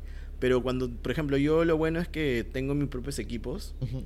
Y puedo ir a grabar cuando se me dé la gana. Lo único que me falta es, no sé, pues actores. Y, y ahí tengo también gente que me apoya. Entonces, por ahí puede salir algo súper chévere. Tiene que ser un. O sea, el, el director nunca hace el guion, ¿o sí? Sí, sí, sí, claro. El director hace guion, si es que es escritor y si, y si no. depende mucho del director, en verdad. ah. Hay mucha gente que viene con sus guiones y dice, oye, quiero que me ayudes a hacer esto a un director. Entonces lo plantean, ambos vuelan y, y aterrizan algo bonito, ¿no? Porque, por ejemplo, cuando, cuando tú ves, no sé, conoces, eh, ves los Oscar y ves que gana Martin Scorsese o gana, no sé, no sé quién, ot- otro, otro director conocido, eh, Quentin Tarantino, ¿ya? Ganan como mejor director, y pero el que hace las historias es el guionista. Pero Claro. nadie le da como que... Obviamente mejor guion es un buen premio en los Oscars, pero como que nadie le da la... la... Lo que debería ser. Ajá, ¿por qué crees que es eso? Porque el, el- el Mm. director lo ponen sobre el creador de la historia. Tan importante es, ¿sí? Sí, yo creo, yo creo en verdad que son una contraparte. Pero es igual como, como cuando, no sé, me dicen, a ver, cuando, no sé, un cliente me dice, oye, tengo una idea fabulosa.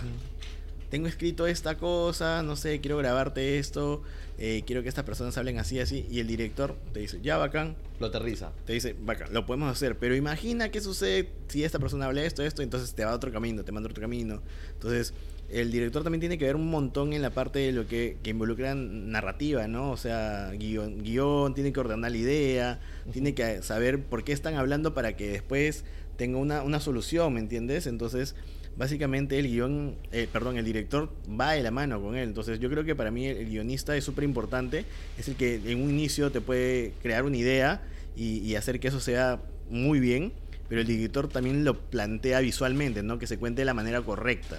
Entonces, para mí yo creo que eso son una contraparte. No sé por qué no le hay una importancia general. Yo en verdad no veo mucho los Oscars, pero por ahí este siempre veo ahí como que noticias de las películas que están saliendo, entonces Claro, es que como lo digo porque nadie dice nunca del guionista de Titanic o del guionista, Ah, el ajá. director. Del Sí. director, claro, Ajá, claro, claro. Sí, Es- tienes razón. Y cuando has querido grabar películas, como que, ¿qué has- qué has pe- o sea, tienes tu guion, quieres hacer guion de otro, no, no tienes, no tienes como que... Es que, mira, ¿sabes, ¿sabes lo que pasa? A ver, te cuento. De repente le pasa a muchas otras personas. Eh, tú como director haces un montón de planos, tienes muchas ideas, pero como tal, quieres que todas tus ideas estén en una, en una sola película o en un solo video, ¿me entiendes? Y entonces no sabes si de repente todas las cosas que tú le pongas se ve súper sobrecargado. Ya. Sobrecarga visualmente, sobrecarga con, con historia o algo. Ujú. Entonces necesitas de una persona que te diga, ok, mira, yo creo que mejor es así, porque así lo veo. Entonces, es que sea ajeno un poco al- a, lo que tú estás viendo para que te dé un feedback y por ahí se realice. Yo, por para ejemplo, ser más imparcial, por decir así. no para hacer más para que sea, para que se cuente de la manera correcta, Ya. Creo, ¿me entiendes? O sea, te digo porque, claro, si yo hago mi historia voy a querer vender todo, lo que tú sí, dices. claro, claro. Yo, por ejemplo, cuando grabo y digo, wow, eh, un comercial grabo y de pronto veo un plano y digo, pucha, que este plano, que es hermoso, digo. Y de pronto voy a edición y no lo ponen. Digo, ¿pero por qué no he puesto este plano? Porque no funciona en narrativa. Entonces lo pongo yo y me doy cuenta que no funciona. Y digo, No, es, que es complicado, Qué pena, es más ¿no? complicado de lo que sí, parece. em, sí. o sea, así me pasó un montón de veces. Hay un bonito de cosas que, que, este, que se quedan ahí, ¿me entiendes? Pero bueno, todo sea porque se entienda bien el, el mensaje, ¿no? Más que Claro, todo. claro. Y cuando tú has pensado en, en filmar algo, ¿tienes algún tema que te gustaría? ¿Algún tipo de película que, que te atrae? Puede ser comedia, drama, Sí, yo, yo creo que si grabaría una película, en verdad, toda la gente me, me, me, me odiaría y algo, pero yo creo que soy una onda más las películas de Adam Sandler, ¿ah? me, he dado, cuenta. Soy una mierda, en verdad. O sea, cualquier huevada, pero me- yo cada vez que veo una película de Adam Sandler, me cago de risa. Antes, antes me cagaba de risa yo, ahora no sé por qué no me tanta risa. No, yo hablo de las películas antiguas, ¿no? O sea, Ah, ya, las de Happy Gilmore, esas son buenas, buenas. Happy Gilmore Caga risa, sí. Pero te das cuenta que repite los chistes siempre Adam Sandler, Sí, en todas las sí. películas. Igual, igual sigue siendo divertido. Siempre me, me río igual. O pero- sea, siempre, siempre te mueves de risa y tienes una especie, tiene una especie de moraleja, ¿no? Pero este, por ejemplo, películas, películas que también digo, pucha, ya, bacán. Quisiera hacer una película así para empezar porque es más fácil. Tiene algo que más, más comedia, ¿me entiendes? Claro.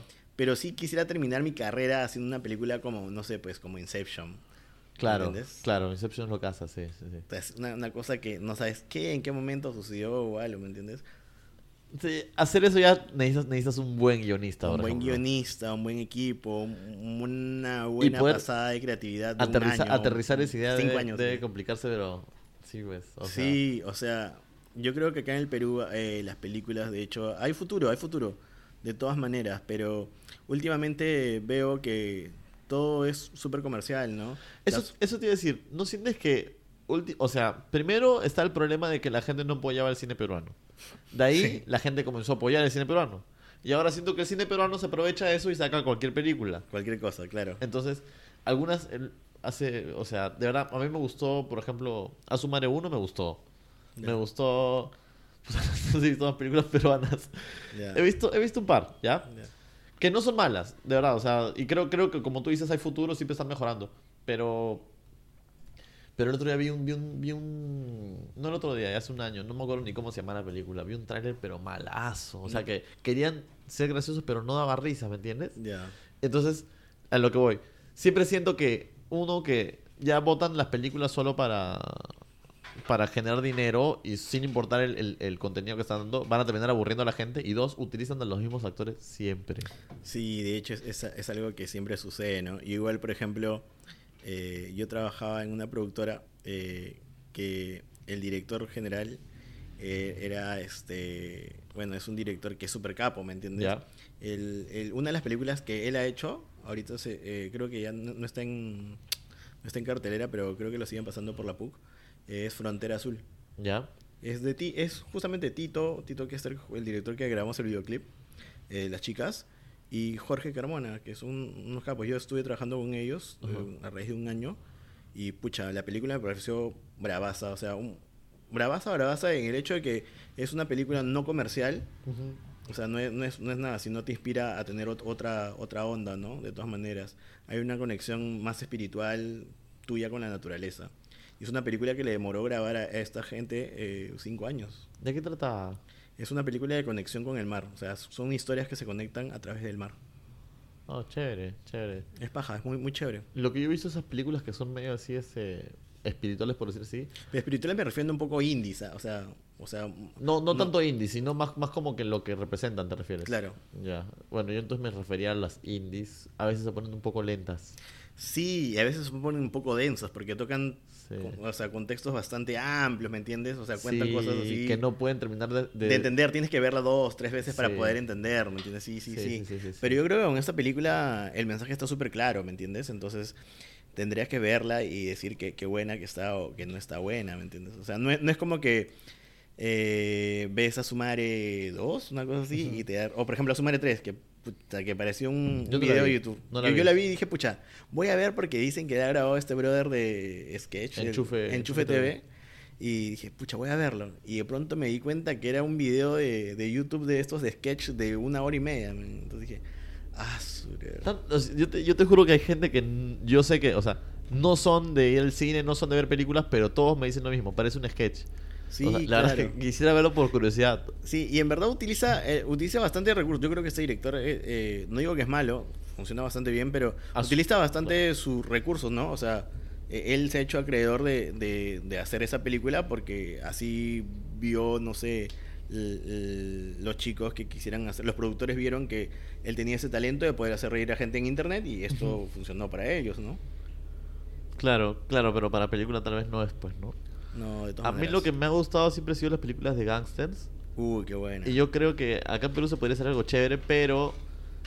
Es que el tema es que ya lo han intentado, pero siempre son siempre es los mismos actores, o sea... Yo, por ejemplo, tengo un guion de una serie que quería grabar desde ese año, de bueno, hace un año, que lo terminé con mi amiga Clau in the house, ya. este, de unos motociclistas también era, unos mafiosos motociclistas que en verdad toda la gente, tú los veías mafiosos agarrados en sus motos, tatuados, todos, toda la gente creía que son unos malotes, pero en verdad ayudaban a las personas.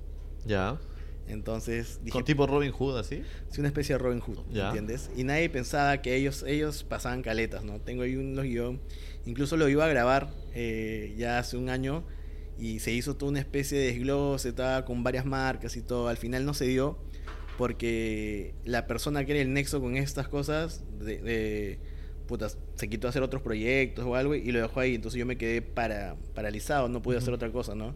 Pero es algo que quiero grabar. Yo tengo, yo, yo tengo la idea de grabar una serie acá que tenga un contexto un poco así, ¿no? Una onda más, más, digamos... No tanto lo de siempre, sino Sí, porque sí. acá en Perú es romance o es comedia. Entonces, este, ¿quieres algo un poquito más neutro, por decir así? Mm, Yo creo que algo más, más controversial. A mí me gustó bastante, por ejemplo, Misterio, no sé. Nunca las vi, también quería ver eh, Misterio, pero no las ¿Cómo vi. se llama la otra de. eh, donde sale este cachín con, con el chino? Ah, el ya. dragón. eh, ¿El dragón se llamaba? No, No, no, el no. perro... No, no, no. ¿Qué? La gran sangre, Ah. pues. Sale dragón. Toda la gente. Y aún- yo creo que ese, ese tipo de series te impulsaba a hacer cosas más chéveres, ¿me entiendes? Yo creo que dentro... de- dentro Era yo- algo más nuevo para la época, me imagino. Sí, yo, yo creo, por ejemplo, yo tengo 30 años, acabo de cumplir 30. Entonces, en mi época eso me, me gustaba, me decía, pucha, es algo fuera de lo normal, ¿qué es lo caso? ¿Por qué no hay? Incluso ahora mismo hay un montón de series y en la televisión peruana, que no veo mucho, pero cada vez que a veces llego muy temprano a, ¿cómo se llama? A visitar a mi papá, a mi mamá, eh, y veo que están viendo series, este, bueno, telenovelas que son básicamente la casita, que los vecinos y todo. Todo lo mismo, repiten 50 años y sigue Claro, dando la la misma misma- cosa. claro. Otro, otros personajes nomás son. Es que seguramente tú lo has vivido con los, con los comerciales, el, el, el público peruano es jodido. No es, no es, es- no es tan fácil manejarlo porque para esto no es, no es tan abierto mentalmente, entonces tienes que tener cuidado con lo que haces. Sí. Tienes que, este... Tiene como ciertos parámetros el público peruano que tienes que manejarlo, pues entonces no te da mucha chance a hacer algo nuevo. Entonces, si tú vas a meter plata para empezar una serie o, un- o un- o una película, imagino yo que la gente se quiere lanzar por lo seguro, pues, ¿no? Sí, de todas maneras. Pero yo, pero yo creo que en verdad es algo que puedes experimentar. Por ejemplo, eh, tienes, yo creo que ahorita una de las plataformas más grandes para llegar a la gente, a, la- a las personas, es Internet, de todas maneras. ¿ah? Eh, yo creo que haciendo una serie o algo que sea súper chiquito y eh, eh, que no te gastes mucho en Internet, para Internet, yo creo que con eso puedes empezar a vender contenido y de pronto este te pueden te ven no sé un canal el piloto lo llevas a un canal y, y luego le presentas la idea y bueno vamos a realizarlo en verdad y te financia el proyecto y, y ahí se generan las cosas no entonces es una cosa así yo creo que internet es una plataforma que te ayuda bastante para, para realizar tus proyectos Claro, ¿no? para ¿Me entiendes? llegar, para llegar al... ¿Cómo fue con tu video de, de Igual? Claro. yo nunca pensé que ese video iba a ganar algo. Incluso luego de, de un par de videos más, grabé un video con una chica, este que al final una marca italiana me lo compró, ¿me entiendes? Y yo Ujú. dije, pucha, no- pásame las tomas nomás, no te preocupes por poner la marca y lo que lo hacemos que bacán, me pagaron, ¿me entiendes? Entonces ahí creo que es una conexión más allá, ¿no? Y ahora con Instagram, que literalmente ves el perfil de alguien, si estás interesado en algo, le das llamar y lo llamas, Claro. ¿me entiendes? No hay otra cosa. Así pasa, ¿no? ¿No sientes que la tele va a morir dentro de poco? Yo siento, yo no veo tele en verdad. Yo o sea, yo veo tele, yo a mi casa y pongo Netflix o HBO, ¿me Lo, entiendes? lo que yo siempre digo es, estamos en una época en la que queremos, o sea, todo inmediato, ¿no? Es Sí. más o menos lo que buscamos. Entonces, si tú quieres ver algo, quieres ver el programa que tú quieras a la hora que tú quieras. Entonces, para eso tienes Netflix, tienes YouTube, tienes ahora vas a tener Disney, Amazon Prime. claro. Entonces, la tele cada vez va bajando y bajando y pronto solo va a quedar los deportes.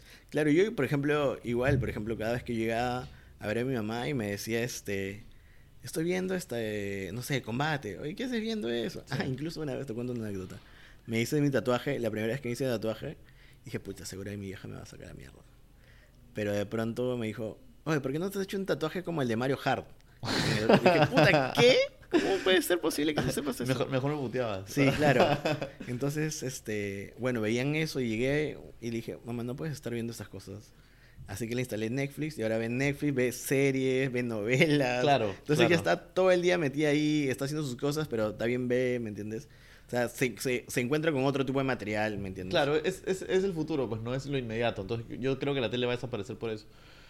Te iba a preguntar cuánto cuesta hacer una película, cuánto costaría apro- aproximadamente. Ah, su, no lo sé, alucina. Ya, ponte en una que no tenga muchos Presupuesto. efectos especiales ni nada. ajá. Depende, depende del guion, de cuántos días de rodaje, en verdad. O sea, depende, depende de muchas circunstancias. O sea, si yo quisiera hacer una película que se basa en una casa, en una casa y dentro de la casa se resuelven todos los ambientes, eh, no sé, con, no sé, digamos, si lo resuelvo en dos semanas, que unos 90, 80 mil, un poco más. es difícil hacer eso, ¿no? Hacer Sí, una película. O sea, O sea, no- todavía no te lo digo y, y te lo digo a gente que, eh, que no me cobra por día de rodaje, sino por el proyecto en general, ¿no? claro, o sea, 80, 90 mil dólares por. Es lo que. A una- un aproximado. Por una película simple. Claro, que puede ir, pues no. Yo he visto que Prometheus, no sé si viste esa, que es la como la tercera o cuarta de Alien, Sí. Costó 100 millones de dólares. O sea, imagínate, pues, ¿no? La diferencia de, de costos. Claro, claro. Star Wars, Harry Potter cuestan un montón de dinero. pues, ¿no? Sí, de todas maneras, de todas maneras. Incluso, incluso hay, hay cosas que solamente te cuestan, o sea, por ejemplo, una escena de una toma, no sé, de Game of Thrones te cuesta pues 500 mil dólares, ¿me entiendes? Claro, O sea, mierda. por todos los efectos que tiene, hay un montón de 3D, un montón de cosas. Creo que es Jon Snow que cobra 700 mil dólares por Ah, episodio. No, lo sé, hermano, pero Culo. quisiera ser actor algún día. Los de Friends cobran un millón por episodio. Ah, y... no, ¿No sabías? No, no sé nada de los costos de ellos. 20 episodios por temporada, imagínate. Ah, Veinte- esa gente de estar súper... Para que te hagas una idea, nada. Netflix ha comprado a Friends por un año, pagó 100 millones de dólares. Ahorita. Y ahorita están de regalías a todos. ¿Ah? Ahorita- Claro, ajá, eso de carrera, o sea, yo hice, o sea, imagínate, yo, yo actor hago Friends y sigo con plata y sigo ganando plata y sigo, porque hay varios que nunca más volvieron a actuar. Jennifer. Aniston es la única, creo. Este, entonces sí, pues, así es. Pero creo que como director ganas más que como, como actor No, al, al- alucina. al- al final. O como productor ganas más que todos. Yo creo que los... No, no sé. No lo sé, en verdad es todo un conjunto. Como director, es que ya no son los mismos tiempos. Antes, este, al menos en, en publicidad y cómo se mueve acá en Lima, antes los directores pues cobraban 7 mil dólares, 5 mil dólares, hasta 10 mil dólares. Creo que hay directores que así cobran todavía, yo no me considero dentro de ellos, pero este... No, ya a los presupuestos, los tiempos cambian, las cosas, las piezas también, hay, hay los presupuestos que son mucho más chicos, ¿me entiendes? Y hay clientes que a veces eh, piensan que digital no aporta tanto. Digital me refiero a toda la plataforma de Facebook, YouTube y estas cosas. eh, no aporta tanto y en verdad tiene más llegada para su marca y como dicen que es digital, entonces le restan un presupuesto, no sé, pues en un comercial de TV te puedes gastar unos 80 mil dólares, digamos, y para digital le pones unos 15 mil, ¿me entiendes? Claro, obvio. Entonces tienes que resolver con 15 mil dólares todo lo que hicieron, ¿me entiendes? En, en- en- para, para TV, en digital, que lo ve más gente, creo, para... Claro, creo, lo ve más gente. Yo también creo que tienes te inviertes mucho poco, entonces eh, hay, hay, este, esos precios, ¿no? Y hay, y hay un montón de gente que está saliendo de, de las universidades que, que sale y crea contenidos y a veces por no saber precios te cobran pues 200 soles y son capos, son, son gente que en verdad sabe y, y de pronto te das cuenta que están cobrando muy barato. Claro, Entonces, hay- matan el mercado. matan el mercado, ¿no? Entonces, yo creo que ahora se está haciendo una asociación de, de audiovisual, eh, pero no sé cómo, cómo está quedando. Yo todavía estoy un poco desinformado, esto me metió un montón de mis proyectos y, y no sé cómo es eso, pero sí estoy queriendo informarme, ¿no? Ya, y ya como para cerrar, quería tocar un último tema. ¿Tú crees que es.? Tú no, has- tú no has estudiado, yo tampoco Sí. estudié, yo me dedico a lo que es ventas, tengo una empresa, o sea, siento que soy bueno en lo que hago, siendo autodidacta. Pero tú crees que es este. ¿Es necesario estudiar para hacer eh, o cine o, o- o fotografía, cámara? No, no, no, no fotografía, cine o, Sí. o- o dirección. ¿Es necesario estudiar? Eh, mira, yo creo que si tú lo ves necesario estudiar para aprender, por técnicas, por algo, lo debes hacer. Pero, por ejemplo, yo, yo todavía no he hecho una película, no me considero un director de cine, pero sí un director audiovisual. Yo creo que a mi raíz de lo que yo de lo que yo creo, de lo que yo sé, mejor dicho, que he aprendido, eh, yo creo que no. O sea, para mí tú puedes hacer contenidos desde literalmente que te levantas de usando tu celular, ¿me entiendes? Y ya Claro. estás generando, eres un contenido, es generando visual, ¿no? Estás generando contenido. Entonces, de ahí que veas en YouTube a cómo editar y te enseñan a editar, ya estás haciendo un video, ¿entiendes? Claro, pero igual el, Entonces- cami- el camino es más difícil sin un CV, ¿no? Imagino, no sé. Yo creo que en el mundo visual tú armas una pieza bonita y cuentas a tu manera algo y la gente lo ve y ya estás metido dentro, ¿entiendes? Ya estás dentro. ¿Qué? Sí. Claro. Exactamente. Importa Claro. más, importa más la manera de cómo tú lo ves y cómo la gente ve esa, esa pieza que di- siente la sensibilidad que tú has sentido Ujú. Que mostrarle tu CV que has estudiado pues, en todas las universidades de audiovisuales y Claro, cine, es y como no has si, yo, quisiera que si, si yo quisiera hacer un video para la empresa, obviamente prefiero ver qué, es- cuáles son los trabajos de la persona que quiero contratar que dónde ha estudiado. Obviamente. Sí. O sea, ¿cómo va a quedar mi video? Ah, ya, vas a usar esto. Ya, listo, ¿no? O sea, Tal cual. Claro, claro, Yo creo que en, en este mundo es un poco más. Se explaya un poco más, más extrovertido. Incluso puedes hacerte tatuajes, ¿me entiendes? O estás todo tatuado y nadie te ve como que. Ah, él es algo malo. Incluso creo que en el mundo de, de los bancos todavía se paltean por tener tatuajes y Claro. estas cosas, ¿me entiendes? El mundo financiero es un poco más jodido. Sabes que cuando yo fui a Nueva York, fui en, en enero y tenía que ir al banco, fui y la chica tenía tatuado todo el brazo. Algo así, Wow. normal, y estaba ahí de, de- Es que- de sectorista todavía. Claro, es, es otro, ¿no? Es otra sociedad. es otra sociedad, sí. De todas maneras. Pero claro, lo que tú dices es cierto, el mundo artístico siempre tiene como que esa- eso- esos permisos, por decir así, ¿no? Sí. Eh, incluso creo que en Es la... que tú puedes ser artista de cualquier lado. O sea, tú puedes. eh, Tú, tú viste. ¿Cómo se llama? ¿Ratatouille? No, pero... ya, pues, ya. como Ratatouille, el chefcito tiene al mensaje un mensaje eh, bacán, ¿me entiendes? Porque él dice que tú puedes. O sea, cualquiera puede cocinar, pero al final todos pueden cocinar. O sea, la verdad es, que todos pueden querer tratar de hacer algo, pero tú puedes hacerlo y contarlo de una manera más chévere. O sea, básicamente tu, tu contenido es la Es gente, que distinto, la- sí. claro, y que la gente lo sienta, ¿me entiendes? Claro. Yo creo que todos pueden ser artistas, ¿no? Pero tú en particular puedes ser un artista y, y hacer algo que en verdad te guste y que la gente también le guste, ¿no? Claro, claro. O sea, poner- ponerle, tu marca, por decir así. Sí, claro. pues. Ya, pues Henry, más bien, muchas gracias por venir, de verdad, te pasaste. Dale. Este, tus redes sociales, no sé si para que te sigan, ¿cuáles son? Sí. Eh, China Walk. Ya, es China Walk, es C-H-A, ¿no? C-H-A I-N-A-W-O-K. W-O-K. China Walk, sí, sí, sí. Este, síganlo, tiene contenido bien chévere. Este, van a ver un poco el video de las motos que hablamos acá. Este, y nada, de verdad, gracias, gracias por venir, te pasaste. Oye, gracias por invitarme. ¿Te gustó? ¿Chévere? Sí, me parece chévere, me parece bacán. Mm, Siempre me ha gustado. Incluso eh, yo en un momento tuve una radio hace años. ¿Ah, sí? Sí. Ya, bueno, ya, ya, ya, también ya. Será para otro día. A la hora que lo sacas, sí. Dale. ya, pues. Gracias. Chao, gracias. Chao, chao.